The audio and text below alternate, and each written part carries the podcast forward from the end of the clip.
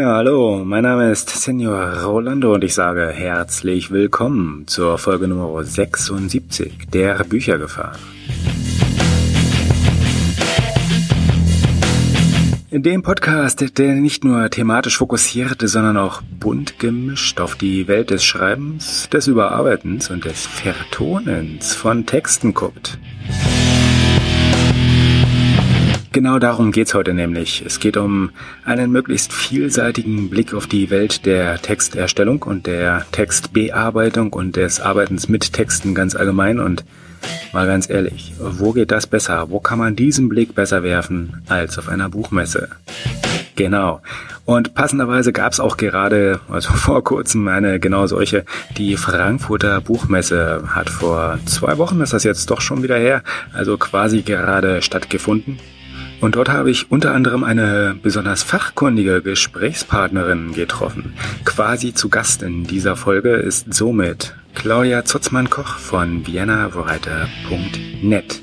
Auf ihrem Kanal, eben genau dort auf viennawriter.net, gibt es nicht nur einen Blog, sondern eben auch einen Podcast und beide, beide liefern sehr ehrliche, sehr transparente, sehr persönliche Infos rund um das Schreiben und veröffentlichen.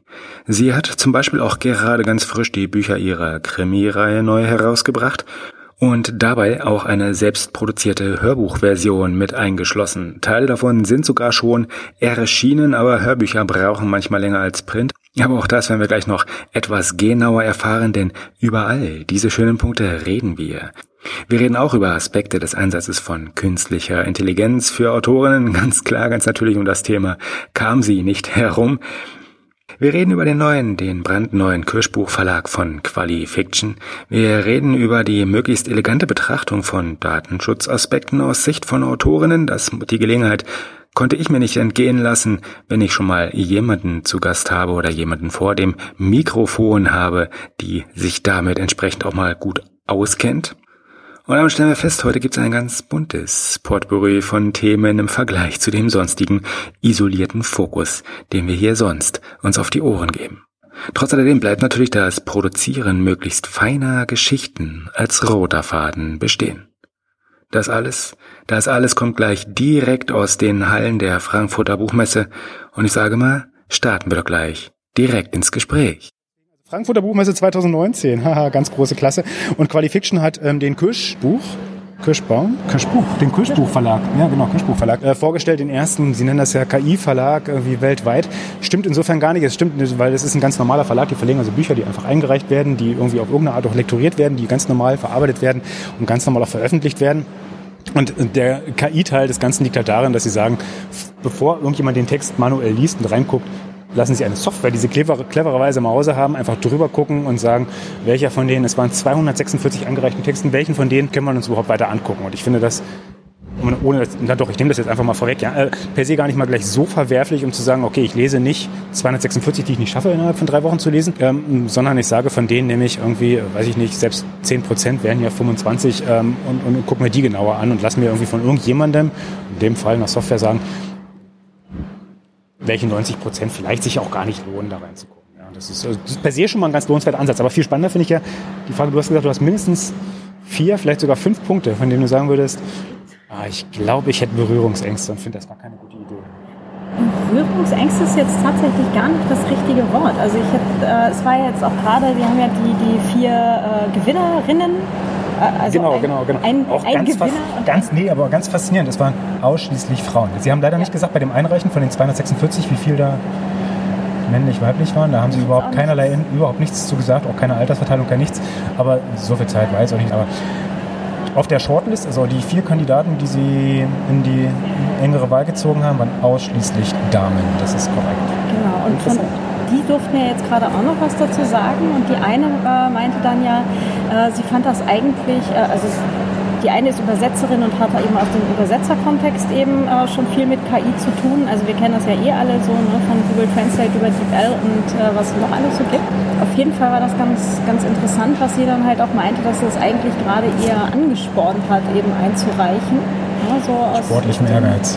Ja, genau. Oder ja. halt auch einfach aus, aus Interesse. Mhm. Ja, ja, genau. Ja, Neugier. Ich glaube, das war ein genau. großer Faktor. Ja. Und ähm, ach Gott, wie hat sie es denn ausgedrückt? Die, die, äh, die Jüngere, die diesen Jugend-Mystery-Thriller hatte, wie, wie, sagte sie denn das gerade eben? Äh, das war auch gerade ganz spannend. Die war auch eher positiv eingestellt ähm, so mit dem, naja, äh, vielleicht habe ich dann ja einfach eine Chance halt auch, äh, dass ich eben durch diese Analyse, weil das heißt, dass sich wirklich alle Geschichten angeguckt werden mhm. und nicht ja. irgendwie so, was man von früher halt auch noch so dieses Bild kennt mit dem Wäschekörbeweise, dass die Manuskripte weggeworfen werden, bevor ja, Papierflieger, bastel mal Papierflieger, genau. ja, und der, genau. Ähm, bevor die je gelesen werden, wo sie meinte, nee, einfach die, die Aussage, es werden alle Geschichten analysiert hat sie auch eher äh, positiv gestimmt, dann halt auch wirklich einzubauen. Genau, jeder Text bekommt eine Rückmeldung, ein Feedback. Ja. Das ist auch tatsächlich das, was die Lisa, die Software da an der Stelle dann wirklich macht, ist die gibt zu jedem Stellzehen genau diese Kriterien, die analysiert werden, zusammen und da gibt es die Standardauswertungen, die dann entsprechend erstellt werden das kostet auch nichts extra. Und dann kann man die den Leuten dann auch quasi dann zurückgeben. Und das ist richtig, das war ein Versprechen im Vorfeld, dass, dass mhm. die gegeben haben. Ja. Genau, und das fände ich jetzt zum Beispiel auch eher, eher einen interessanten Teil, einfach mal mhm. einen Text von mir da durchlaufen zu lassen mit, okay, wie schlimm ist es denn? Weil äh, menschliche Kriterien sind halt andere als, äh, ich sage jetzt mal, Statistikkriterien. Äh, es ist ein gewisser Formalismus drin. Ist übrigens auch so ein Punkt, den ich sehr reizvoll finde. Also das ist dieses, so Auswertung durch so einen Rechner, der ja da doch relativ mir doch egal neutral herangeht, ja, und sagt so, das ist mir, werf hier rein, was du willst, ja, und solange das keine äh, nette Anekdote, Seitenzahlen drinne hat, ja, die dann irgendwie da irgendwie einen, einen wissenschaftlichen Text vermuten lassen, ist mir das völlig wurscht und ich gebe dir meine Auswertung unabhängig davon, wie du aussiehst ähm, und, und welche Stimmung du gerade hast. Und das hat schon ein bisschen den Charme zu sagen, okay, ich, ich werde auf eine gewisse Art und Weise, also anhand gewisser Kriterien formal korrekt und das erlaubt es mir dann, inhaltlich freier zu werden.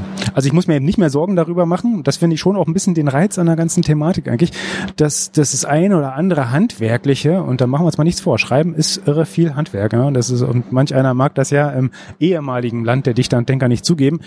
Aber zum einen sind wir das Land ja gar nicht mehr und zum anderen ist es tatsächlich so. Also es gibt gewisse handwerkliche Fähigkeiten, die man einfach haben sollte und auch die man dem Text dann mehr oder weniger auch ansehen kann. Und erst wenn ich die beherrsche und souverän beherrsche, dann kann ich auch sagen, okay, und jetzt kann ich auf der Basis inhaltlich sehr viel freier mich bewegen und sehr viel stärker auch ausdrücken und, und, und sehr viel mehr erreichen, ohne dass dann der Leser sagt, so, ja, ja, schön gewesen, wenn du wenigstens irgendwie das mit dem Schreiben vorher irgendwann mal geübt hättest, ja, dann würde ich dir noch gerne folgen, aber so tut's mir leid, ich kann das nicht ertragen, also geh weg. Ja, und, und davon wird man freier und das ist dann, das ist dann ganz schön und dieses, diese Rückmeldung bekommt jeder. Ja. Der, der John Truby sagt das doch immer so schön mit uh, use the process to its full uh, potential and then build your creativity on top. Genau. Ja. Genau. Also das genau. ist schon ganz viel Handwerk, ganz viel Übung und dann kann man sich darauf dann halt auch echt austoben. Ja. Genau. Und das und ich finde an der Stelle kriegen wir jetzt irgendwie deutlich mehr Hilfe, als wir das vor, vor gar nicht als lange Zeit noch hatten, als dann irgendjemand da saß und sagte, naja, äh, jemand mit dem Vornamen, ähm, ähm, da irgendwie braucht man ja, brauche ich gar nicht reingucken, das kann nichts werden, ja. Also irgendwie, das ist, die haben noch nie irgendwie was Sinnvolles eingereicht, das wird auch bei diesem nicht klappen und schon hat man wieder ein Manuskript weniger auf dem Schreibtisch. Das ist so als, als klassischer Lektor ist man da auch erstmal dankbar, ja. Das ist ja für jeden, der den Stapel kleiner macht und ja, das ist hier nicht so, genau. Und dann kann man natürlich immer noch gucken, was man dann später dann daraus macht. Also wir, wir wissen jetzt sehr viele Sachen nicht, ja, auch über diese 246 Kandidaten. Also wir wissen jetzt nicht, was hatten jetzt diese vier unterschieden von den anderen. Wie war denn der Abstand? Wie war denn die Verteilung? Äh, vor allem welche gar nicht so lohnenswerten Perlen waren dann dabei, ja, und wie haben die ausgesehen? Das wären alles nochmal ganz spannende Ergebnisse. Die würde ich auch nicht publizieren. Aber interessant wäre es. Ja. ja, das auf jeden Fall. Vor allem halt auch, äh, nachdem es ja nun wirklich auffällig ist, dass es vier Gewinnerinnen sind letztlich. Ja, das ist faszinierend. Also es ist schon, schon, schon interessant. Also wo da dann der Unterschied dann letztendlich auch, auch im Zweifelsfall auch der statistische Unterschied ist zwischen dem, was jetzt die Frauen eingereicht haben und das, ja. was männliche Teilnehmer eingereicht haben. Wenn wir schon sagen, irgendwie, da guckt irgendwie der reine Automatismus nur auf, nur, ja, also, also primär auf Form. Faktoren könnte man ja jetzt meinen, dass die Damen ihr Handwerk wohl besser beherrschen und die Herren hoffentlich auf irgendeiner anderen Ebene ähm, brillieren, aber eben nicht auf der, die erstmal zu nehmen ist. Also nicht die Hürde schaffen, genommen zu kriegen, die man auf jeden Fall erstmal braucht, sondern irgendwo anders sich austoben, aber eben den formale Korrektheit eben nicht haben und damit leider verlieren. Ja.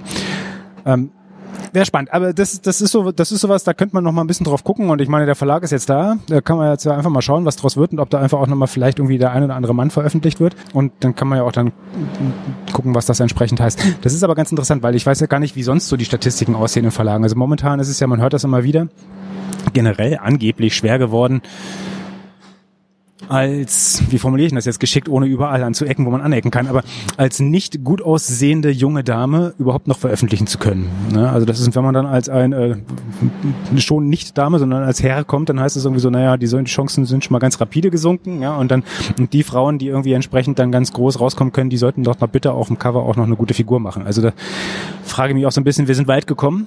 Ja, ob in die richtige Richtung müssen wir nochmal schauen. Also das, das wird sich dann über die Zeit dann zeigen, aber wir sind definitiv weg von dem, dass wir sagen können, wir wären irgendwie das Land der Dichter und Denker. Und das waren früher halt ganz andere Personen, die waren tatsächlich ausnahmslos auch männlich, ja. Und ich würde das jetzt gar nicht mal daran aufziehen, aber es ist erstaunlich zu sehen, wie momentan sich da der Trend entwickelt. Und vielleicht hilft es, von der persönlichen Bewertung wegzukommen, ein Stück weit, um da wieder irgendwie das Maß in den, in den Griff zu kriegen und zu sagen, lass uns mal auf die Texte gucken und nicht das drumherum. Ja, das wäre das wär schon schön. Das wäre super, ja, da bin ich ganz bei dir. Ähm, was du fragtest nach den, äh, nach den Kritikpunkten oder ja. nach den, nach den äh, Berührungs... Ja, die sind ja gerade spannend. Ja. Ähm, das fängt bei mir eigentlich erst so den Schritt nach, hinter der KI an eigentlich. Das heißt, dass, dass ein, ein Text durch eine Software analysiert wird, das finde ich eigentlich noch total interessant, ja, weil du halt eben eine statistische Auswertung kriegst eben über bestimmte Stilmerkmale und so weiter oder halt Worthäufigkeiten etc. Ähm, die Frage ist, was passiert hinterher mit den Daten? Ja, oder was passiert hinterher mit den Texten? Schieben Sie den ganzen Krempel direkt irgendwie in die Dropbox oder äh, in irgendeinen Google Drive etc. und kommen halt die entsprechenden Sachen, die dabei rauskommen, so ähm, an ganz anderer Stelle in Anführungsstrichen in Umlauf, wo sie eigentlich nicht hingehören. Du meinst jetzt die, nehmen wir mal einen konkreten Fall, wir haben jetzt 200, knapp 250 eingereichte Texte, die irgendwie dann durchanalysiert werden, die also eigentlich erstmal genauso eingereicht sind wie auch normale Manuskripte in einem anderen Verlag. Du meinst, wie die Rückläufer für die entsprechend behandelt werden oder wie nee, die Handhabung? Tatsächlich die, die Analyse des Textes an sich. Ja, ja? ja. Also wenn du jetzt zum Beispiel rauskriegst, also findest ja über solche Analysen gegebenenfalls Sachen raus, die eigentlich nicht das völlig obvious Ding sind, dass zum Beispiel eine Autorin äh, vielleicht tatsächlich zu, ähm, zu Depressionen neigt oder sowas. Das heißt, du kommst da eigentlich in einen Bereich rein, wo du implizit Zusatzdaten drin hast ja, oder Zusatzinformationen äh, quasi vermittelst, die einem menschlichen Leser vielleicht unterschwellig auffallen, ja, wo dann äh, der Lektor oder die Lektorin sagt so, oh, das, ist aber, das ist aber ein bisschen düsterer Text, ne? so, hm. Ähm, und jetzt kommt es halt darauf an, was werden noch gegebenenfalls für andere Daten oder Datensätze von sonst wo äh, da noch dazu kombiniert. Ja? Äh, wenn jetzt zum Beispiel ähm, besonders düstere Texte etc. pp. und die Person veröffentlicht zwar eigentlich vielleicht unter einem Pseudonym, wird jetzt aber bei der Einreichung mit dem Real Name natürlich angelegt. Ja, und diese Daten kommen jetzt wie auch immer irgendwie in die Welt, ja, sei es durch einen schlecht gesicherten Server oder über einen Google Drive oder sonst wo. Google hat ohnehin dann noch äh, weitere Zusatzdaten zu, der, zu einer Person mit dem gleichen Namen und dem gleichen Geburtsdatum und äh, rechnet jetzt halt noch dazu, okay, äh, die Person hat ein Gmail-Konto und äh, kriegt Rechnungen von einem Psychologen, von einem, keine Ahnung, ähm, Therapeuten, von Physiotherapeuten und so weiter und kann dann halt äh, das dann irgendwie weiter kombinieren, diese Informationen und bekommt halt ein, ein sehr aussagekräftiges Persönlichkeitsprofil, auch wenn eben die Autorin oder der Autor das so nicht intendiert hat. Der Verlag ziemlich sicher auch nicht, ja. Aber ähm, ja, es gibt halt einen Grund, warum manche Leute eben unter Pseudonym veröffentlichen. Ja? Oder wenn es halt irgendwie ganz juicy Erotik ist, die natürlich beim Verlag eben unter einem Real Name eingereicht wird, weil du brauchst halt eine Postadresse etc. pp. Ja, und halt auch für die Verlagsunter äh, Vertragsunterzeichnung. Ja. Und dann steht da drin, okay, ist Pseudonym X. Ja. Dann halt schon, schon eher Zusatzinfo dahinter.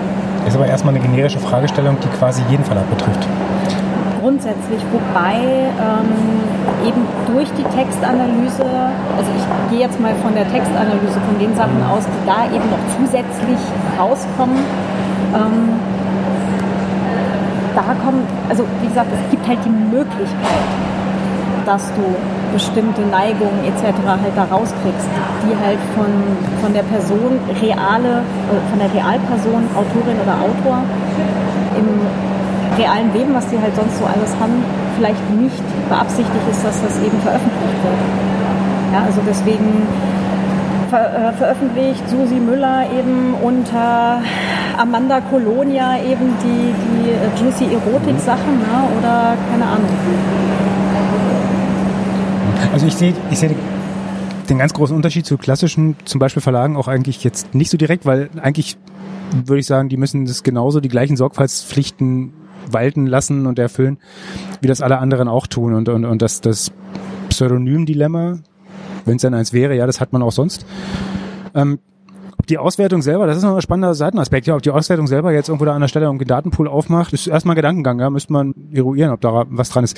Ähm, die Firma tritt aber schon, ich meine, die ist in äh, Hamburg registriert, ja, tritt also schon unter ganz normalen deutschen Gesetzmäßigkeiten auf und sollte natürlich hoffentlich irgendwie ihre Rechenkapazitäten entsprechend abgesichert haben und vernünftig verwalten. Aber nee, der Punkt ist auf jeden Fall da. Und ich meine, aber es ist grundsätzlich, wie sorgfältig arbeiten Firmen und welches Selbstverständnis habe ich. Man muss irgendwie aufpassen, ob man, nur wenn man sich im technisch möglichen modernen Umfeld bewegt, ob man alles ob man alle Aspekte eben dessen auch wirklich irgendwie gut im Griff hat. Und da gehört eine saubere Datenabsicherung immer mit dazu. Oder dass ich meine Server im Griff habe, hoffentlich. Ja. Aber ich habe mal, ich habe mal volles Vertrauen, dass sie das, dass sie das tun. Aber äh, ohne das natürlich irgendwie in irgendeiner Art und Weise selbst geprüft zu haben. Also das ist schon ein völlig valider, valider Punkt. Würde mich mal glatt interessieren, wie das in so manch einem Kleinverlag der mit seinen Excel-Listen irgendwie seine Autoren da verwaltet, irgendwie läuft. Ich glaube, wahrscheinlich will ich es doch lieber nicht wissen. Also da geht bestimmt eine Menge. Also das ist irgendwie eine Menge, von der ich denke, dass sie auch noch ein bisschen Reifezeit braucht, bis sie so sauber ist, wie sie eigentlich sein könnte. Also was ganz viele, also nur um, um das vielleicht abzuschließen, aber was ganz viele halt auch einfach nicht bedenken, ist, dass äh, es ein, einen sehr großen Unterschied gibt zwischen, es ist der Stempel drauf, DSGVO-konform, und es ist tatsächlich datensparsam. Ja? Also DSGVO-konform heißt ja nur, dass eben ausgewiesen ist, was mit den Daten gemacht wird. genau, ich halt treibe meinen Schindluder, aber ich habe dir ja gesagt, dass ich Schindluder treibe, genau. so alles grün. Ja, ja, ja klar. Genau also das, ist, das ist schon, schon ein großer, großer Deswegen Problem. haben ja. halt auch Microsoft und Google und so weiter, die haben halt alle eben schön den Stempel. Ja?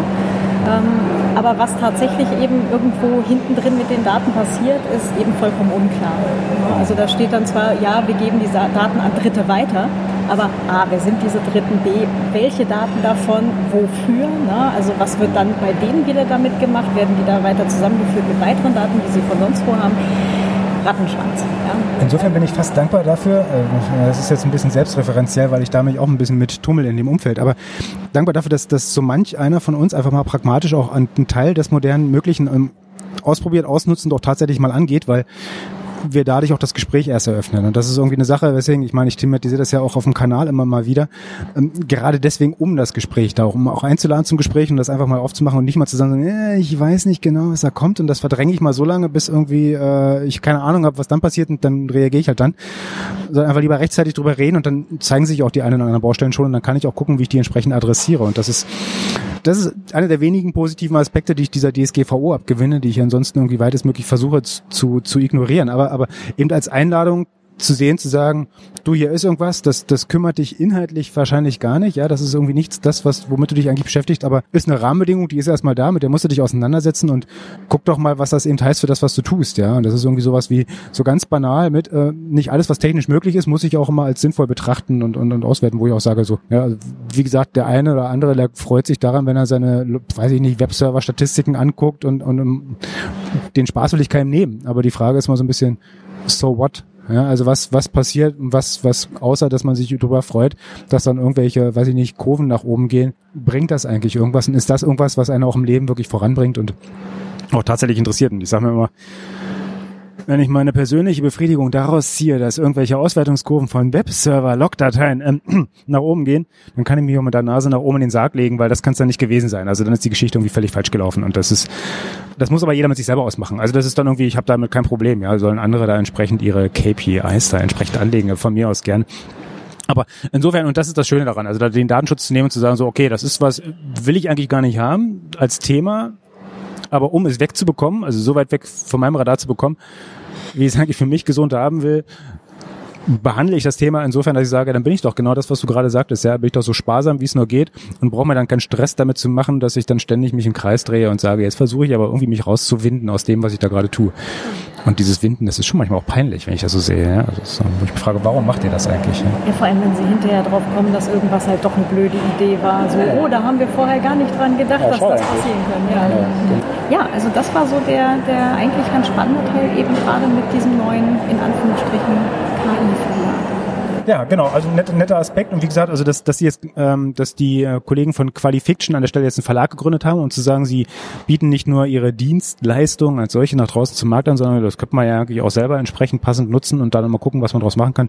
Wie ich finde es gut, weil man einfach irgendwie damit auch das Gespräch eröffnet und sagt irgendwie, na komm, wir laden einfach mal ein, A, irgendwie sich mit dem Verlag auseinanderzusetzen, B, darüber zu reden und C, zu gucken, ist das nicht auch eine valide Möglichkeit, um nicht nur Lektoren zu unterstützen, sondern auch zu sagen, ich nehme das noch einen Schritt weiter und äh, benutze es wirklich als äh, sehr relevantes Auswahlkriterium fürs Veröffentlichen in einem gewissen organisatorischen Kontext. Und das finde ich das Schöne daran, das einfach mal auszuprobieren und dann entsprechend neu zu justieren und zu gucken, wie man damit umgehen kann, ohne in irgendeiner Art und Weise Schaden anzurichten, weil das Einreichen ist aber noch freiwillig und das Kaufen und Lesen nachher auch. Insofern eigentlich wird niemand wirklich gestört. Und das finde ich das, das Schöne daran. Also das, das ähm, du hattest ja zu Qualifiction vorher auch schon ein paar Folgen gemacht, ne? wenn ich mich recht erinnere. Ja, nicht so ganz explizit zu Qualifiction, aber irgendwie ähm, ist es der erste große, große, ja, aber die erste Firma, die relevant damit irgendwie auf dem deutschsprachigen Markt äh, wirklich unterwegs ist.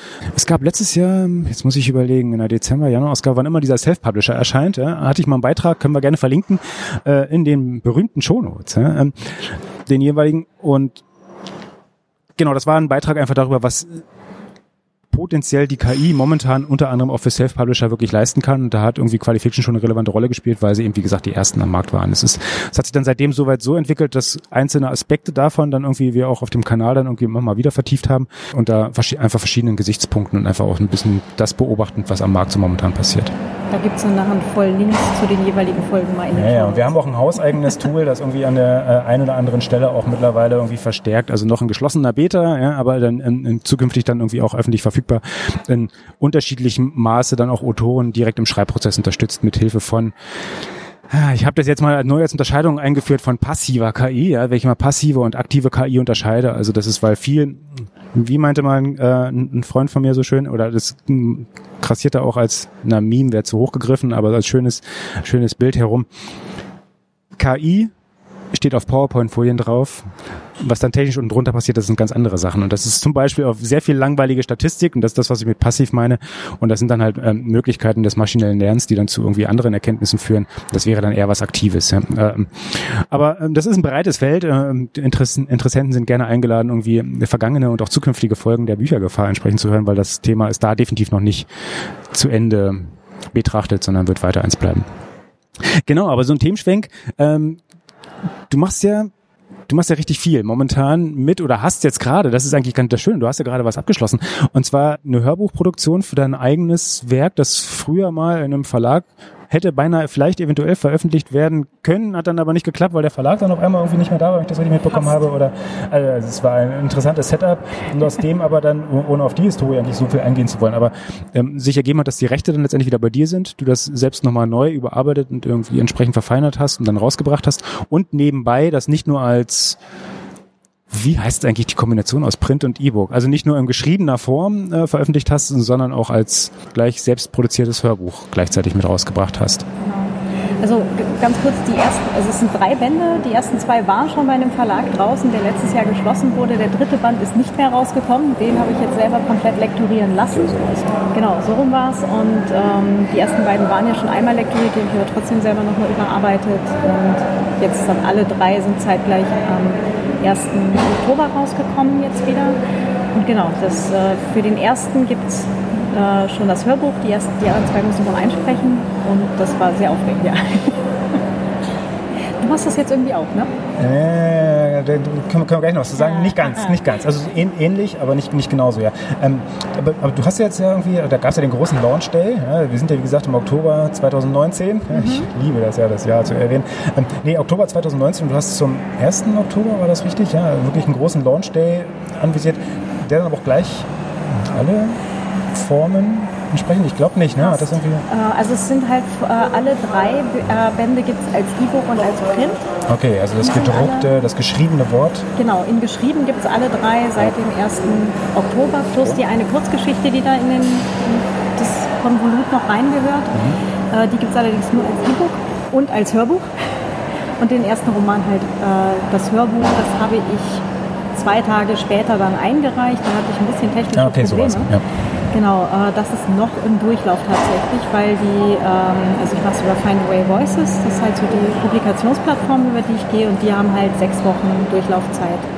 Bis, also von ich lade das Audio fertig hoch es ist qualitätsgesichert, es wird automa automatisch übrigens wahrscheinlich auch nochmal irgendwie durchanalysiert, geprüft. Ja, also, also, auch da, auch da haben wir ja. die Parallele wieder. Ja? Das ist also du hast direkt beim Upload hast du halt eine Prüfung auf passend die technischen Gegebenheiten. Mhm. Also ist es ähm, im richtigen Format ist und so weiter. Also die ganzen Sachen mit ähm, was sind es 192 Bits per Minute und so weiter und so weiter. Ne? Also das das muss alles äh, passen.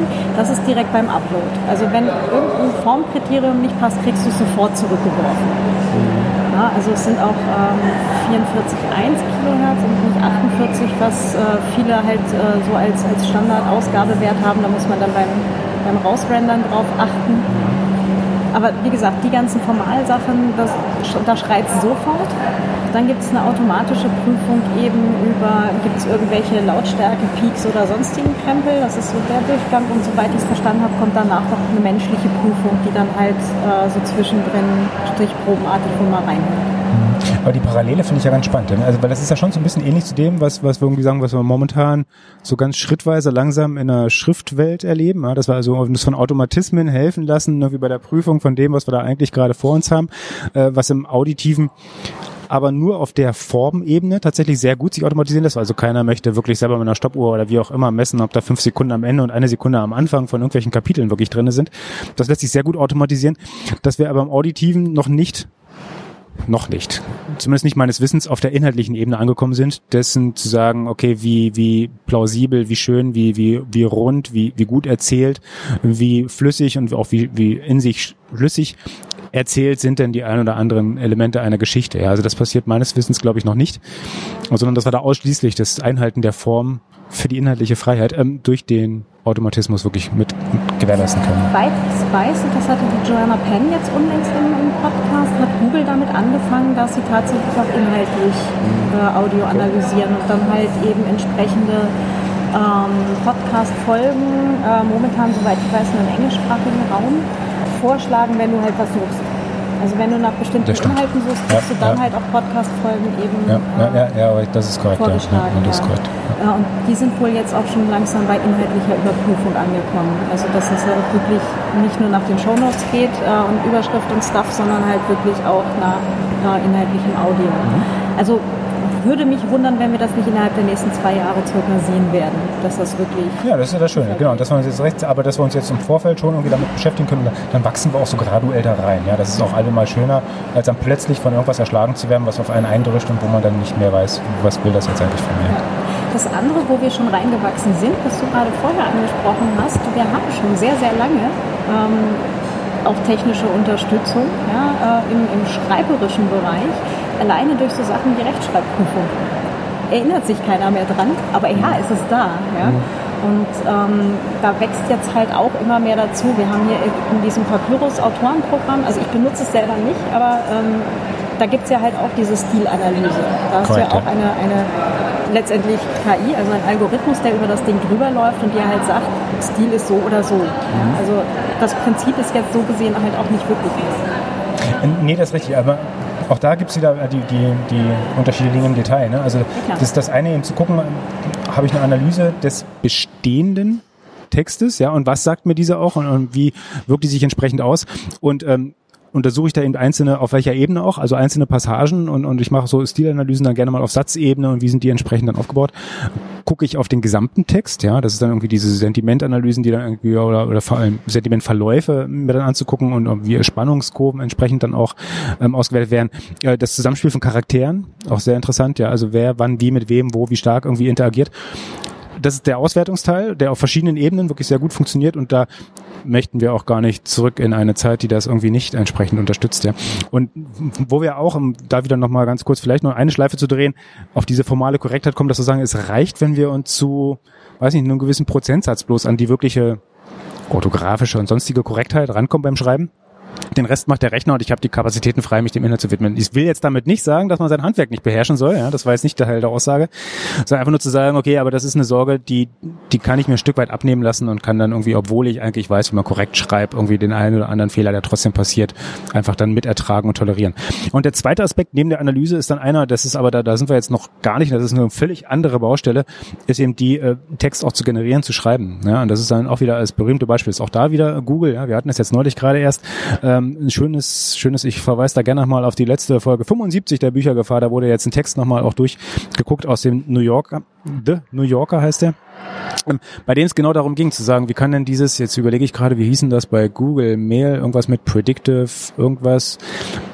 Nee, ich habe das, ich das, das Wort, die Beschreibung jetzt irgendwie gerade irgendwie nicht abrufbereit, aber es geht darum, dass bei einer E-Mail beispielsweise Text vorgeschlagen werden kann, der potenziell als nächstes kommen könnte, dass ich mir also beim E-Mail-Schreiben helfen lassen kann, was es sehr, sehr interessant ist. Ja, und ich finde, eines der schönsten Beispiele darin war, dass jemand eigentlich schreiben wollte, auf Englisch war es, ja, I'm pleased, und er schreibt das als Reaktion zu seinem Sohn auf irgendwas, was er getan hat.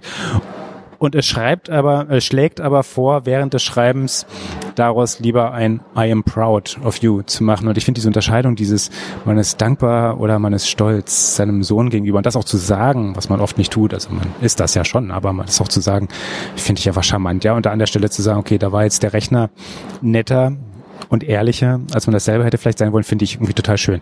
Aber ähm, das ist das eine. Das andere ist dann, äh, ich meine, was wirklich dieses Jahr 2019 zigfach durch die Medien gereicht wurde, eben dieses ganze berühmte OpenAI mit ihrem GPT-2, die dann da irgendwie Texte und ganze ähm, Textpassagen weiterschreiben und vor allem auch in den Sportnachrichten, Lokalsportnachrichten, Textgenerierung wirklich sehr erfolgreich sind. Das war noch eine ganz andere Baustelle. Also die hat auch erstmal noch nichts mit dem, dem zu tun, was wir jetzt hier an der Stelle auch mit dem Kirschbaum Verlag etc. gesehen haben. Aber ganz interessante Fälle und wo du sagst irgendwie, dass das, das dummerweise mal ausgerechnet Google jetzt gerade über in allem vorprescht, ja, da muss man aber gucken. Wo ich aber auch wieder sage, wir wären dankbar dafür und das ist doch schön, dass wir da irgendwie so viel drauf gucken und drüber reden, dass es auch andere Bestrebungen gibt, die eben nicht von einzelnen Konzerninteressen getrieben sind, ja, also die irgendwann mal nicht evil waren und mittlerweile kann man sich darüber streiten, was daraus geworden ist, sondern dass zum Beispiel dieses OpenAI ja auch relativ breit aufgestellt ist im Sinne von, wer steht denn eigentlich dahinter? Wer, wer, wer finanziert denn den ganzen Spaß und wessen Interessen folgt das eigentlich? Und es sind schon auch kommerzielle und da steckt ein Haufen Geld hinter und die haben mehrere Funding-Runden hinter sich, aber eben nicht nur aus einer Quelle und das ist schon das Schöne. Ja, also bei jedem Einzelnen, ob nur Elon Musk äh, evil ist oder nicht, da kann man sich auch wieder schön drüber streiten, da gehen die Meinungen auseinander, aber er ist eben einer von denen und ähm, andere sind mit bei und, und von Google sind durchaus auch irgendwie Aktivisten, sage ich jetzt mal, also ähm, zumindest Personen als entsprechende Chef mit Designer auch mit an Bord. Aber es ist breiter aufgestellt und das ist das Schöne. Und sie gehen nach außen, sie machen es transparent, was sie tun und, und das ist irgendwie das, das Wichtige. Ich finde, wir sollten darüber reden und das ist ganz, ganz, ganz, ganz dolle wichtig momentan. Und das war, ansonsten nämlich gerne den Kopf in den Sand stecken und dann wie die kleinen, wie heißen die Kaninchen, die irgendwie ängstlich vor der Schlange sitzen und der in die Augen gucken. Das hilft nicht, ja. Kopf in den Sand ist selten eine Lösung und das hilft bei Sträußen, aber ansonsten bei wenigen und das ist irgendwie ein bisschen. Das hilft bei denen ja auch nur bedingt. Ja, sie fühlen sich besser. Ja, ja total super. Ein gutes Gefühl finde ich schon auch wichtig, aber ja. es ist ja, es ist ja alles, also es gibt gerade so viele spannende Entwicklungen an, an unterschiedlichen Ecken und Enden, also halt auch vom Literaturbetrieb. Und ähm, der interessante Teil wird sein, also es gibt ja halt auch schon äh, computergenerierte Sprache, mhm. na, also wo du dann halt äh, deine Stimme zum Beispiel, äh, brauchst du halt eine gewisse Anzahl Minuten mhm. ähm, und daraus wird dann halt ähm, ja, deine Stimme wieder ähm, neu hergestellt und sie, ja. können, sie können dich letztendlich sagen lassen, was sie wollen. Ja? Ähm, das Ganze jetzt also geht halt auch in den Bereich Deepfake dann. Äh, Ganze auf, jeden, auf jeden Fall, ja. Genau. Das hat ganz, ganz, ganz viel Potenzial gar nicht so gesund gebraucht zu werden. Ja? Genau, die Frage ist, wo kommt halt vorher der Text her? Wird der dann ähm, vorher in Anführungsstrichen geschrieben, also wird der abstrahiert mhm. vom geschriebenen Wort oder wird er abstrahiert von gesprochener Sprache? Und da wäre es jetzt halt interessant, ähm, gibt es irgendwann Bestrebungen? Also momentan würde ich einfach aus Erfahrung, was, was ich bis jetzt so gesehen habe, davon ausgehen, dass er vom geschriebenen Wort abstrahiert wird. Ähm, aber wenn du jetzt halt wirklich primär, äh, keine Ahnung, Reden von Präsidenten einwirfst, und äh, ein entsprechender Algorithmus analysiert halt das gesprochene Wort. Ähm, wird dann das, was neu generiert wird, eben von Audio First letztendlich äh, weggedacht. Ne? Und das ist ja dann halt auch nochmal anders als geschriebenes Wort. Auch sehr, sehr spannend. Ja, da würde ich jetzt an mehreren Stellen ganz gerne eingrätschen wollen. Ja, das ist, das macht, das macht irre viel auf. Also, weil auch das geschriebene Wort ist ja, also das wäre eine der, der Stellen, das geschriebene Wort wirft ja schon die Frage auf, wer hat denn das verbrochen? Ja, also da kann ich ja die Schleife dann gleich wieder weiterdenken und sagen auch so, woraus ist auch das möglicherweise generiert worden und wer hat denn dieses geschriebene Wort verbrochen und war das vielleicht auch, war das A, entweder der Praktikant, B, jemand, der reflektiert drüber guckt oder C, auch jemand, der sich durch einen Automatismus hat helfen lassen? Das ist das eine. Das, das zweite ganz große, finde ich, ist, die Akzeptanz dessen und, und auf worauf das stößt. Und das sind erstaunlich offene Augen und Ohren, auf die wir da stoßen. Und ich finde eine, eine Parallele, die da gerade auch zeitlich irgendwie gerade ganz gut passt, ist, der Alex Wunschel hat in seinem wieder irgendwie reanimierten, keine Ahnung, nach, nach, nach, nach Jahren der Ruhe irgendwie wieder neu auferstandenen Blick über den Tellerrand Podcast neulich sehr schön ähm, ein Beispiel gezeigt von so Influencerinnen, Influ? Na, wie auch immer. Genau, ja. die, ähm, die also auf Instagram entsprechend äh, schön sich darstellen und da irgendwie, da irgendwie den neuen Lifestyle irgendwie propagieren. Und was es da natürlich, was heißt natürlich, aber was es da halt auch gibt, ist, dass es wie heißen sie? Jetzt habe ich über da irgendwie, es sind nicht Artefakte, es sind Charaktere, es sind künstlich geschaffene Charaktere auf jeden Fall, ähm, die da auftreten. Das heißt also, wir haben Influencerinnen auf Instagram, die aktiv sind, die es real nicht gibt. Ja, das sind also künstlich geschaffene Wesen, die werden entsprechend auch mit 3D-Rendering-Verfahren schön in Landschaften reingesetzt und sehen einfach irgendwie nach irgendwelchen Kriterien dann auch äh, gut aus oder nicht. Und die haben zum Teil erstaunlich hohe Followerzahlen was finde ich jetzt erstmal noch nicht verwerflich. Also neugierig kann man ja sein und angucken kann man sich Sachen ja auch gerne. Aber die haben vor allem auch erstaunlich hohe Interaktionsraten. Und wenn dann irgendwie so eine tatsächlich völlig künstliche Gestalt irgendwie sagt, dass sie, äh, egal was sie von sich gibt, und Leute darauf reagieren mit, ja, das geht mir auch voll so und das habe ich neulich auch erlebt und das ist ja, oh Menschen, wir haben so viel gemeinsam, dann ist das, dann macht das ein ganz, ganz, ganz breites Feld auf, von dem ich gar nicht weiß, ob wir eigentlich wollen, dass wir so weit sind, dass wir dieses Feld überhaupt aufmachen. Ähm, und, und, und dass wir tatsächlich uns die Blöße geben, um zu sagen, ähm, wir kriegen diesen Unterschied gar nicht mehr mit. Und das jetzt weitergedacht, dahingehend zu sagen, okay, ich kann jetzt, also bei den Stimmen war es ja irgendwie so, dass irgendwie, es gibt Sicherheitsmechanismen, die, glaube ich, irgendwie Stimmenprüfung irgendwie äh, ne, vornehmen und sagen, das bist wohl du, wenn du so klingst. Ähm, das ist das eine, aber auch zu sagen, okay, mit wem interagiere ich jetzt eigentlich und bin ich mir dessen bewusst? Das ist ja eine unheimlich spannende Fragestellung, die man da wirklich, also das ist ganz... Da gab es unlängst einen äh, Radio, Radiobeitrag, ich war es Zündfunk Generator, ich weiß es gerade nicht genau, ähm, gebe ich dann gerne in die Shownotes den, den, den Link dementsprechend. Nach dieser Folge kann man definitiv viel hören. Ja. genau. Ähm, gab es einen Beitrag äh, zu äh, Interaktion bzw. Liebe zwischen Mensch und Computer. Und dann war halt auch so ein, ähm, ein Experiment letztendlich, kann man eine reale Konversation mit einem Sprachassistenten führen. Ja, und da sind dann halt so Sachen wie Alexa und Siri und so weiter relativ bald an die Grenzen gestoßen. Ähm, es gibt aber tatsächlich wohl ähm, zwei ähm, in Anführungsstrichen KIs, äh, mit denen das schon tatsächlich wohl gut funktioniert haben soll. Dass man mit denen dann halt wirklich eine Konversation führen kann, auch über längeren Zeitraum. Also somit äh, bezieht sich wieder da drauf und so weiter, fragt nach und war sehr, sehr interessant eben zu sehen. Ähm, also gibt, wie gesagt, sehr große Unterschiede, aber ähm, ich glaube, die zwei, mit denen das ganz gut ging, waren aus dem asiatischen Raum, wenn ich mich recht erinnere. Ja, die sind auch sehr experimentierfreudig. Das ist, mhm. Aber das, das, das, also, auch das ein wunderbar breites Feld. Ja, und, und die spannende Frage ist irgendwie, wer, wie meinungsstark ist das Ganze, wie gut. Andererseits irgendwie, wie gut reflektiert kann denn vielleicht so ein Automatismus in so einem Gespräch wirklich funktionieren? Weil, ich meine, wir können uns alle mal selber beobachten, wie gut hören wir zu, wenn wir reden. Ja? Und Dale Carnegie war das, glaube ich. Ja, vor 100, keine, wann hat der damals seine ganzen Bücher geschrieben? Ähm, das ist glaube ich 100 Jahre her, und hat er gesagt, ja, wie man wirklich gut Freunde gewinnt. Und einer der Tipps war irgendwie in Gesprächen einfach sehr gut zuzuhören und die praktischen Beispiele. Ich meine, wir kennen ja alle irgendwie die amerikanischen Sachbuchautoren, die mit plakativen Beispielen einen Punkt, den man auf zwei Seiten gebracht hat, dann auf weitere 400 auszudehnen.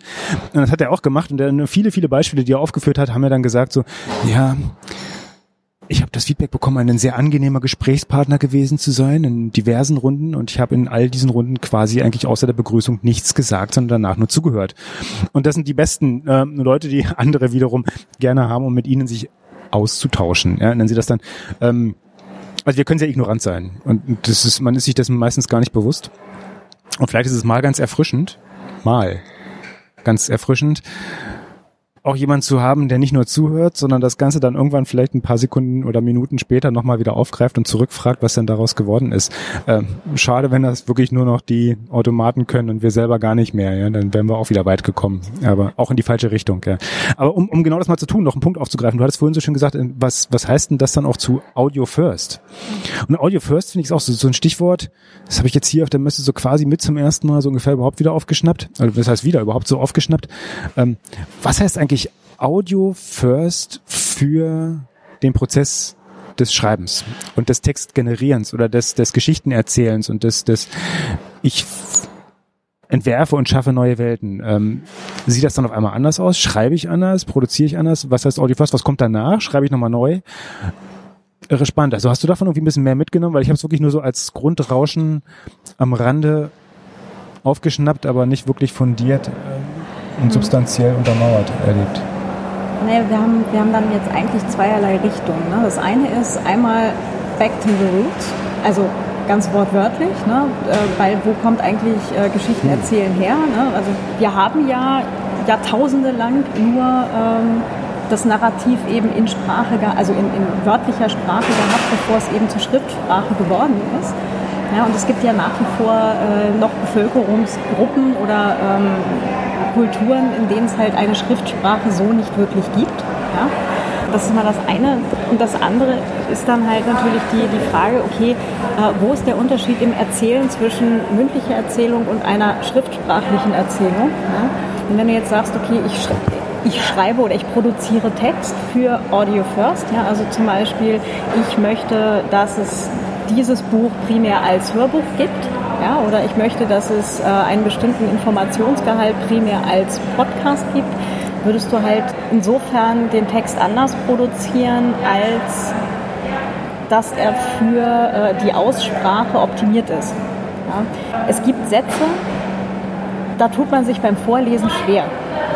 Das habe ich bei mir halt auch beim eigenen Hörbuch gemerkt, wo ich drauf gekommen bin, dieses Buch habe ich nicht zum Vorlesen geschrieben. Dieses Buch habe ich geschrieben, um den Text zu lesen. Ja. Bin dann halt beim selber Vorlesen drauf gekommen, okay, wenn ich jetzt halt äh, das nächste Buch schreibe, werde ich da tendenziell darauf achten, dass man es halt auch aussprechen kann. Wird dann, wird dann der Text auch für den Lesenden, Rezipienten angenehmer oder ist das eine andere Form von Sprache, die in der schriftlichen, respektive dann auch lesenden Form vielleicht nicht mehr so gut funktioniert? Es kommt jetzt drauf an, wenn du jetzt einen, Anspruch an einen Text hast, dass du halt gerne Kant liest, was ich ja jetzt, äh, also ich kann allen Menschen empfehlen, das mal zu probieren. Ich hatte das im Studium ausgiebig. Wenn du nach fünf Seiten Vorsicht bei der Studienwahl. Hast, ja. nach fünf Seiten kommt irgendwann endlich ein Punkt und es ist so ein ja, schön, ich habe einen Punkt gefunden. Ähm, die Texte waren garantiert halt auch nicht zum laut Sprechen gedacht. Ja? Also die sind halt wirklich zum Lesen geschrieben worden. Das merkt man irgendwie schon. Ja? Und ähm, ich kann mir halt auch nicht vorstellen, dass Kant so gesprochen hat, wie er geschrieben hat. Ja, spannend, spannend ist ja schon die Frage, wenn ich jetzt sage, okay, davon, davon gehe ich jetzt hoffentlich mal irgendwie weg. Also ich mache jetzt etwas, das eine Satzkonstruktionslänge hat, die ich aussprechen kann und bei der ich ausreichend genug Luft habe, um durchzuhalten vom ersten Wort bis zum Punkt. Und dadurch ändert sich die Form des Textes potenziell. Also ich komme von irgendwelchen Schlangen, meandernden Monstern, die sich über mehrere Absätze respektive Seiten sogar irgendwie erstrecken hin zu handhabbaren Sätzen, die dann irgendwie auch eine leichtere, sage ich jetzt mal so, Ermangelung eines vernünftigen Wortes, Texten führen. Sind die dann aber nicht tatsächlich auch lesbarer? Ich glaube, das sind auch die schon Texte, und ein Text, oder anders gesagt, ein Text ist ja nicht dadurch wertvoll und gut, dass ich ihn möglichst kompliziert verpacke, sondern dass ich eine gerne auch tiefgehende, komplizierte Aussage trotzdem verständlich aufbereite, was ja durchaus mehr Arbeit macht, ja, also für den Schreibenden, aber eben nicht für den Lesenden. Also soll sich doch bitte der Autor irgendwie die Arbeit machen und nicht die Arbeit irgendwie allen Rezipienten überlassen. Und das ist die spannende Frage, ob dieses, du sagst Audio First, heißt also, ich schreibe mehr so da, dass es, dafür, dass es gut lesbar ist Klingt für mich jetzt erstmal so ein bisschen so wie, ich muss dann, wenn ich das schriftlich veröffentlichen möchte, eher nicht nochmal drüber gehen und das unter einem anderen Aspekt nochmal neu formulieren, sondern sage, nee, nee, eigentlich ist es besser geworden durch diesen Fokus auf das gesprochene Wort und ist auch für das Lesende durchaus besser empfänglich. Kann, kann so sein, ja. Das ist halt die Frage, ähm, wie gesagt, was du oder wie, äh, ich wollte jetzt gerade blumig sagen, aber blumig passt jetzt nicht, ähm, komplex. Du kannst ja einen, einen Text auch absichtlich komplex schreiben, wenn du halt bestimmte Sachen ähm, textlich verkörpern möchtest. Ja? Also das ist mal das Warum soll ich absichtlich komplex noch? Ja, habe ich nicht verstanden. So, es gibt sowas, häufig in der, äh, in der Wissenschaft beispielsweise. Ja, eine ganz, ganz, ganz große Unsitte, ja, dass ich irgendwie, irgendwie nicht Wissen dadurch kaschiere, dass ich es möglichst komplex ausdrücke, was ich eigentlich nicht zu sagen habe. ähm, das, das, ist ja, das ist noch ein weiterer Punkt, aber du hast gerade Wissenschaftstexte, finde ich persönlich immer ähm, mühsam lesbar, weil äh, je mehr äh, komplizierte Fachwörter drin vorkommen, äh, desto mehr klingt er halt nach Wissenschaftstext ne? und desto eher wird er eben vom Kollegium anerkannt oder so. Ja, der, das ist halt auch so ein. Aber, ja, schade, ähm, auch Vorsicht bei der Wahl des Kollegiums. Aber ja, ja, aber das stimmt schon, der, der genau, Nominalstil, der da vorherrscht, der ist schon schwierig, schwierig, schwierig. Also zurück zum, ja. zur, zum Ding. Wahrscheinlich ja. Also ich würde jetzt für, für weite Teile aller Texte sagen, dass die, dass die eher einfacher werden oder halt auch einfacher zu rezipieren für Lesende auch, äh, wenn man sie für Sprache first schreibt. Wobei wir natürlich halt auch im Reden sehr meandern können. Also das werden jetzt die Zuhörerinnen und Zuhörer wahrscheinlich bestätigen. Nein, nein, nein, wir sind hier sehr fokussiert also in allem, was wir tun. Alles andere ja. ist äh, täuscht. Nee, aber ähm, also es ist dann halt so ein Mittelding zwischen meanderndem Schrifttext und meanderndem Sprachtext hast du dann halt einen geschriebenen Kurztext, der aber auch mhm. leicht vorgelesen werden kann. Mhm. Mhm. Was ich einen interessanten Nebenaspekt an der Stelle finde, ohne jetzt wegzumeandern, ist Du hast sehr schön gesagt, irgendwie eigentlich kommen wir daher, dass wir Geschichten erzählt haben. Ja, also klassischer auf dem Markt stehender Geschichtenerzähler und dann durch. Und ich will jetzt gar nicht irgendwie das Fass der, wie viel haben die Gebrüder Grimm wirklich ähm, letztendlich äh, selber erfasst. Wer, äh, egal, andere Baustelle. Aber die Frage ist ein bisschen, was ist eigentlich langlebiger? das klassisch geschrieben, klassisch, das, das, das, was heute klassisch ist, also das modern klassisch geschriebene versus das, das gesprochene Wort, die ähm, erzählte Geschichte. Gibt es da irgendwie potenziell einen Unterschied, dass wir sagen, wir, wir schreiben eigentlich eher für einen überschaubaren Horizont und das, was wir irgendwie als Geschichten erzählen, das ist dann soweit fundamentaler drin in dem, was wir selber auch aufnehmen, dass es potenziell auch länger dauert? Oder anders gefragt, ja, wenn wir den, das Shelf Life des Textes. Ja. Ist das vielleicht für Hörbücher ein längeres? Also ist der Longtail, ist der größer? Ist der länger als der für Geschrift? wir wissen es noch nicht, aber... aber ich glaube, da haben wir keine lange Zeitforschung zu. Nee, Forschung nicht. Aber nee, aber ähm, du hast ja bei geschriebenem Text den, den, den Aspekt, dass wenn der einmal so geschrieben ist, ja, dann, dann wird der auch genauso tradiert außer halt äh, irgendwelche Abschriftfehler im Mittelalter in irgendwelchen schummrigen Skriptorien. Ja? So äh, mit dem Kamel und dem Nadelöhr und so weiter, was halt eigentlich äh, ein, ein Schiffstau war und äh, ein Nadelöhr. Also das, äh, da, da, passieren halt eigentlich nicht viele Dinge an so einem Text. Ja? Also geschriebener Text steht. Wenn du halt eine, eine Erzählung hast, ähm, dann verändert sich diese Erzählung eben auch durch Generationen. Ja, also so die, die Geschichten, die meine Oma mir noch erzählt hat von ihren Eltern oder ihren Großeltern und so weiter. Ne? Ähm, was jetzt tatsächlich eben denen damals tatsächlich äh, passiert ist oder wie die, wie die reale Situation tatsächlich war, kann ich heute nicht mehr wissen. Ich weiß nur, was mir davon erzählt ist äh, oder wurde. Und jetzt, wenn ich die Geschichten jetzt nochmal weiter erzähle, habe ich wahrscheinlich äh, in den Jahren, die dazwischen liegen, seit ich sie gehört habe und ich erzähle sie weiter, ähm, irgendwas im Kopf wieder verdreht. Das heißt, äh, Geschichten, die wir nur erzählen, also nicht schriftlich irgendwo äh, niedergeschrieben haben, ähm, tendieren, denke ich, eher dazu, sich zu ändern und halt auch anzupassen an gesellschaftliche ähm, Konstellationen, Kriterien, die wir eben dann oder die sich eben auch ändern durch die, durch die Zeit ne? oder halt auch politische Situationen.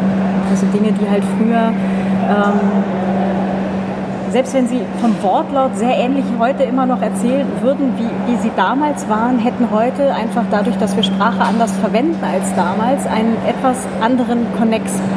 Ja? Und wir würden sie halt wahrscheinlich in einen anderen Kontext setzen dadurch. Das ist dann, das ist so ein, so ein Ding von nicht niedergeschriebene Geschichten, nur Erzählungen sind, glaube ich, lebendiger. Das, das wirft ja wieder 30 Millionen andere weiter aber das ist ganz, ganz, ganz super spannend. Aber, aber eine, eine davon ist ja, Sprache entwickelt sich ne, über die Zeit. Die ändert sich ganz, ganz rabiat. Und wir sehen das ja, dass irgendwie auch in den letzten Jahren zum Beispiel vermehrt Diskussionen aufkamen darüber, ob nicht Neuauflagen so mancher Klassiker nicht einfach blind genauso weiter erscheinen können oder genauso übersetzt werden können, wie es in der Historie der Fall war. Also ich meine, die Neger-Diskussion bei Astrid Lindgren ist eine, eine sehr, sehr, sehr beliebt geführte, ja. Und, und aber ich finde auch sehr anschauliche, weil die wirklich sagt, okay, da Sprache hat sich an der Stelle verändert und auch die Bedeutung von Wörtern und auch die Verwendbarkeit von Wörtern hat sich halt aus äh, guten Gründen durchaus geändert. Was wir jetzt erlebt haben, ist, dass das oder was wir erleben, ist, Bücher erscheinen in Auflagen. Ja, und, und Auflagen können sich unterscheiden und entwickeln sich ich habe es jetzt selber, das kann jetzt aus gesunder Ignoranz kommen oder einfach nur tatsächlich, weil es noch nicht passiert ist, so verschiedene Auflagen, die sich auch inhaltlich unterscheiden von Hörbüchern, gibt es dann noch eher selten. Äh, und das gesprochene Wort ändert sich aber auch über die Zeit. Also kommen wir dahin, gerade wenn wir sehen, dass wir jetzt irgendwie einen relativ großen Audio Boom, weiß ich nicht, aber Trend hin dazu, dass wir auch wieder mehr gesprochenes Wort auf die Ohren bekommen. Kommen wir dahin, dass wir auch da möglicherweise mit Auflagen arbeiten und irgendwie auch die Produzenten vor ganz neue Herausforderungen stellen, weil ja gerne mal Sprecher für Zeiten gebucht werden oder was auch immer. Ähm, so dass ich gar nicht eine, eine einfache Revision, Revision machen kann. Ja, Im geschriebenen Text kann ich sagen, ich tausche jetzt mal ein Wort gegen anderes aus. Im gesprochenen wird das schwieriger. Also definitiv.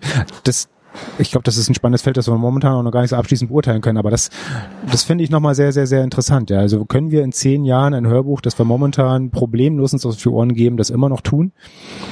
Oder ist dann vielleicht aufgrund dessen mein gerade eben noch als möglicherweise lang erhoffter Longtail doch kürzer und eigentlich mehr so ein kleiner Dackelschwanz, mit dem wir wackeln und der relativ schnell uninteressant wird? Was da natürlich auch in den Bereich noch reingehört, ist, äh, was machst du mit den Leuten, die es gesprochen haben? Ne? Also ähm, was machst du, wenn eine Person heute, keine Ahnung, gefeierter Star, was auch immer ist, ja, alles super, ähm, voll das Aushängeschild für alles Mögliche, ja. Und die Person fällt dann aufgrund von politischer Änderung, persönlichem Konflikt, whatever, irgendwie in Misskredit. Du hast jetzt aber irgendwie die Hälfte deiner Audio Produktion eben mit der Person gemacht, machst du dann Neuauflagen mit äh, irgendeinem anderen Sprecher, der dann entweder gar nicht irgendwo groß in der Öffentlichkeit in Erscheinung tritt oder eben mit einem neuen Star. Ja, also das, ist ein, ja, das ist ein interessanter Punkt. Oder ein Problem, das vor allem dann auftritt, wenn ich versuche, durch die oder von der oder an der Prominenz von Sprechern zu partizipieren ja, und mir die gnadenlos zunutze zu machen, weil die ja irgendwie letztendlich dann auch auf äh, Gegenliebe entsprechend stößt. Ja, dumm nur, wenn die Liebe erloschen ist. Ja. Spricht ein bisschen, ja, das spricht auf jeden Fall ein bisschen dafür, dass Autoren doch gerne irgendwie ihre Texte selber einlesen. Du hast es jetzt sehr schön gemacht. Irgendwie selbst deine Texte eingelesen, entsprechend dann auch produziert und bringst die jetzt gerade als Hörbuch raus kann ja auch nicht jeder. Ja, also das ist ja auch, also auch so ein Drama an sich, dass ja erstaunlich viele Leute, die erstaunlich gut schreiben, respektabel schlecht lesen, geschweige denn vorlesen können und schon gar nicht ihre eigenen Texte. Und man, ich finde es erschütternd, ja, auch sehr, sehr schade und dramatisch. Man sollte ja meinen, ganz naiv, dass jemand, der einen Text verfasst, am ehesten auch die Klangfarben und, und die Stimmung dieses Textes einschätzen und bewerten kann, weil die ja dann irgendwo auch mitgeholfen haben, den Text zu verfassen, aber das Ganze nicht rüberbringt sei das auf einer Bühne oder auch beim Einsprechen dann irgendwie dann selber nachher.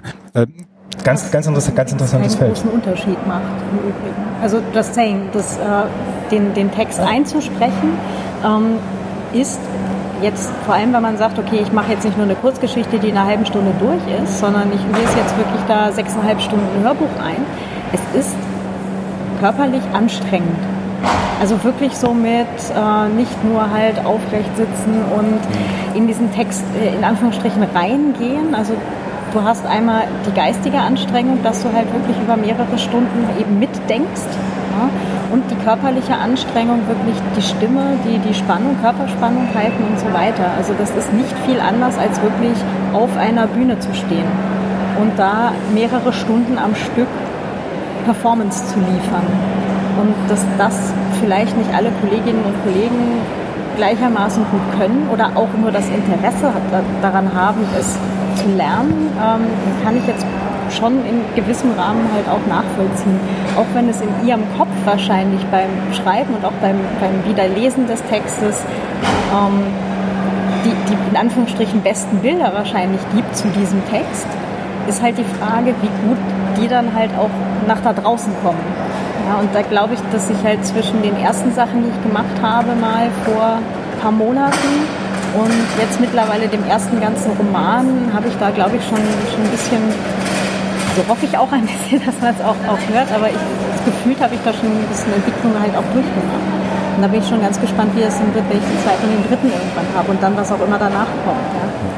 Das ist ein sehr interessanter Aspekt, dass die Art der Performance eine ganz andere ist und dass man naturgemäß irgendwie zum Beispiel sich irgendwie im Schriftlichen vielleicht besser ausdrücken kann, als einfach zu sagen, äh, vor Publikum schon mal gleich überhaupt gar nicht und vor einem Mikro weiß ich nicht so genau, aber das gesprochene, verbale, das ist möglicherweise was, was einem ja gar nicht liegt. Also das ist durchaus, das ist schon sehr valider Einwand, ja. Und das ist wahrscheinlich auch sehr stark die Erklärung dafür, dass manch einer sagt, komm, lass mich mal schreiben und lesen kann gerne jemand anders. Das, das, das stimmt. Den Punkt gebe ich zu. Das ist auch ein ganz, also jetzt quasi als Ergänzung zu eben gerade, ähm, es ist eine ganz andere Sache zwischen, wir podcasten jetzt hier einfach, von mir aus auch vier Stunden. Ja? Nee, Oder, machen wir nicht, keine Angst. aber ähm, also zwischen mehrere Stunden podcasten und einfach sich nett unterhalten oder auch abends bei einem Bier mit irgendwem, ja, also ganz andere, ganz andere Geschichte als vier Stunden Performance liefern. Es ist tatsächlich, tatsächlich relevante Arbeit, das stimmt. Das, das würde mich auch glatt noch mal ein bisschen dran äh, interessieren. So aus deiner jetzt noch sehr jungen Erfahrung, äh, wo wir ja gerade im Frisch irgendwie, irgendwie auch die Produktion abgeschlossen des Aufwandes. Du hast gesagt, es ist anstrengend, auf jeden Fall so ein Hörbuch einzusprechen und sich dem Text irgendwie in der Form zu widmen und auch eine möglichst konstante Performance äh, hinzulegen und nicht einfach das so dahin zu schnoddern, sondern zu sagen, nee, mit gleichbleibender, konstanter Qualität lese ich diesen Text ein. Wie ist das mit dem Aufwand? Weil ich finde das schon ganz spannend. Also man kann das nicht mal deutlich trennen, ja, und sagen, ich habe so und so viel Aufwand in das Schreiben und so und so viel Aufwand in das Sprechen reingesteckt, aber ich habe ja am Ende des Tages bei einem geschriebenen Buch, um vielleicht die Frage, worauf die ich hinaus will, um ein bisschen, ein bisschen hinzuleiten, bei einem geschriebenen Buch äh, nach einer Zeit, eine erwartete Zeit, die das Lesen so ungefähr braucht, dass man mal sagen kann, der Durchschnittsleser hat ein gewisses Tempo und kommt dann während der Zeit dann durch. Ich habe bei einem Hörbuch eine relativ klar definierte Zeit, die das Hören dann braucht, weil es gibt eine Spieldauer und die hat's nun mal einfach. Ähm, nehmen wir mal jetzt irgendwie an, dass Leute das in einer normalen Abspielgeschwindigkeit sich geben. Und die spannende Frage ist schon, ob der Aufwand, den man dabei reinsteckt, und wo du sagst, es ist physisch auch deutlich schwieriger einzusprechen, vorzulesen und das, das gut zu machen, als es zu schreiben. Aber ist, wo ist so gefühlt der Aufwand höher? Also der, der, die Gesamtenergie, die du, die man reinsteckt als Autorin in das Produzieren des geschriebenen Textes versus das Produzieren des gesprochenen Textes? Ähm, also beim, beim äh, eingesprochenen Text hast du ja den geschriebenen Text schon einmal durch. Ja, also der, der, ist ja dann schon fertig. Also der ist ja dann auch schon lektoriert und so weiter und du würdest ja nicht drauf kommen, ein noch nicht lektoriertes äh, Stück Text irgendwie einzusprechen. Ja, das ist ja, ja so. das macht den Vergleich ein bisschen unfair, das stimmt. Genau. Also das Schreiben dauert nach wie vor deutlich länger. Also tatsächlich. Ähm, wobei ich halt noch nicht mit Dictation äh, größere Erfahrung habe. Das, ja, das, glaub, das ist, glaube ich, noch eine ganz andere Baustelle, die genau. aber auch, glaube ich, weniger als mit dem Aufwand bezüglich genau, des, des Vorlesens zu tun hat, weil das ja, ja genau andere Argument. Aber eine ganz andere Baustelle. Korrekt. Also Einlesen sind, waren jetzt bei mir grobe Richtung, äh, ja, so doppelte bis dreifache Zeit vom fertigen Audio. Einlesen? Also einsprechen. Also ich habe ja den. Also die Frage zielt ab auf, auf, auf, auf Sprechen ist ja nur die Hälfte des, der, der, der, der Produktion für, für so ein mhm. Hörbuch. Genau, ich war jetzt nur bei, bei der Teil mit, ich rede in dieses Mikro. Okay, gut, danke. Genau, und dann kommt noch der, hinterher der Teil, mit dem ähm, ich bearbeite den ganzen Kram, so dass es hinterher nach einem sinnvollen Ganzen klingt. Ja? Also somit, es ist ordentlich geschnitten, äh, es gibt ähm, die von der Hörbuchplattform halt verlangten äh, stille Zeiten am Anfang und Ende vom Kapitel und so weiter, dass das, dass das ganze Ding einmal äh, ja formal ordentlich ist. Und dann kannst du ja dann noch äh, hinterher drüber gehen mit Equalizer, Kompressor und so weiter und so fort. Und kannst halt hinterher noch ähm, die, nicht die Audioqualität, die sollte ja dann schon zu dem Zeitpunkt total passen, ja, sondern dann kannst du eben noch äh, machen, dass die Stimme noch mal ein bisschen besser klingt. Ja. Und halt so, so kleinere Feinheiten ähm, kannst du dann halt noch begradigen, in Anführungsstrichen, so wenn draußen irgendwie ganz, ganz leise ein Auto fährt, kriegst du halt irgendwo noch mit so einem Gate raus, aber eben auch nicht mit, also irgendwo ist da dann halt auch einfach eine Grenze. Ja, da ist ja erstaunlich viel Arbeit hinten dran, die, ja. sieht, die sieht und hört man nicht unbedingt danach. Also, genau, also ja. da, da hört man, also wenn du das Ding halt hinterher hörst, dann freust du dich, dass du halt ein gut klingendes Audiobook hast, ja, also hoffentlich. Ähm, dass da aber noch ganz viel Arbeit ist zwischen ich lese mein Buch vor oder ne, also ich performe mein Buch und jemand lädt sich das fertige Ding eben bei Audible oder sonst einer anderen Plattform eben runter, äh, Bookbeat oder was es noch so alles gibt. Ähm, da ist durchaus noch viel Arbeit zwischen und das waren auch noch mal locker Aufprobe Richtung dreifache, doppelte bis dreifache Zeit vom fertigen Album. Das beruhigt mich jetzt tatsächlich so ein bisschen. Ne? Also ich hatte nämlich tatsächlich selber für mich ein schlechtes Gewissen, aber in Summe sagst du, du hast so einen Faktor zum Final zur final produzierten Minute oder Anzahl der Minuten, also dem, was man dann wirklich dann hören kann, im Vergleich zum, zum Produktionsaufwand dafür, also einsprechen und nachbearbeiten, da liegt irgendwie so ein Faktor grob fünf und drüber. Ja. Okay, das beruhigt mich ein bisschen, weil ich habe und, und tatsächlich um den Kreis nochmal zu schließen, weil wir haben den vorhin so ganz, ganz latent ein bisschen aufgemacht, aber nicht wirklich geschlossen gehabt.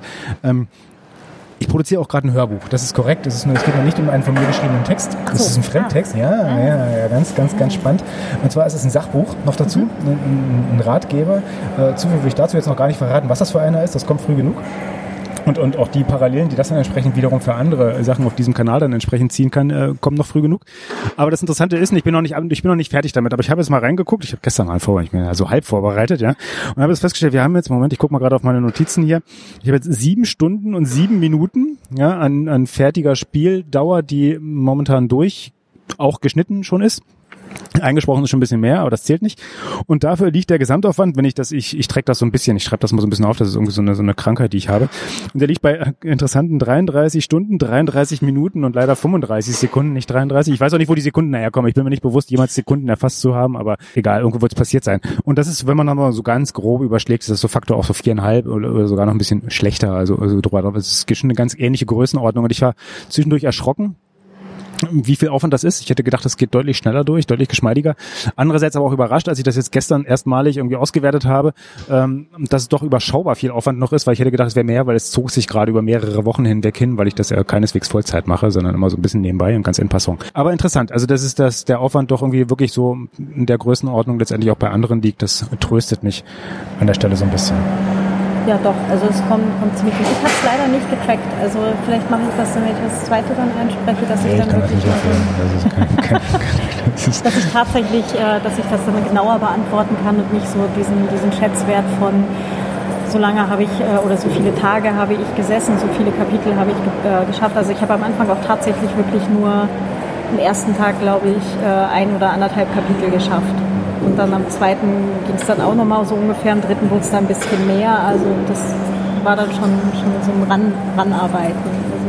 Ja, ich habe mittlerweile einen großen Respekt vor denen, die wirklich sagen, dass sie den gesamten Tag im Studio stehen und Texte einzulesen, weil ich sage, nach, nach einer gewissen Weile versagt bei mir schlicht die Stimme. Also dann ist der Stimmreizfaktor so hoch, dass dann, äh, man kann denen dann vielleicht irgendwie so ein wie meinte mal jemand, die Stimme hätte so einen Dark Noir äh, dann ist der aber irgendwann nicht mehr zu ertragen, weil dann kratzt es wirklich nur noch und das ist der, also ich, ich kann das dann nicht mehr hören. Ähm, spannend ist, also das finde ich auch sehr interessant, du machst ja irgendwie sehr, sehr viel sehr transparent. In, vor allem dein Blog, von dem, was du so tust. Das ist ganz angenehm, weil man auf die eine, weil man dadurch auch mal die eine oder andere Inspiration bekommt, mit dem, meine Güte, was passiert denn da eigentlich alles?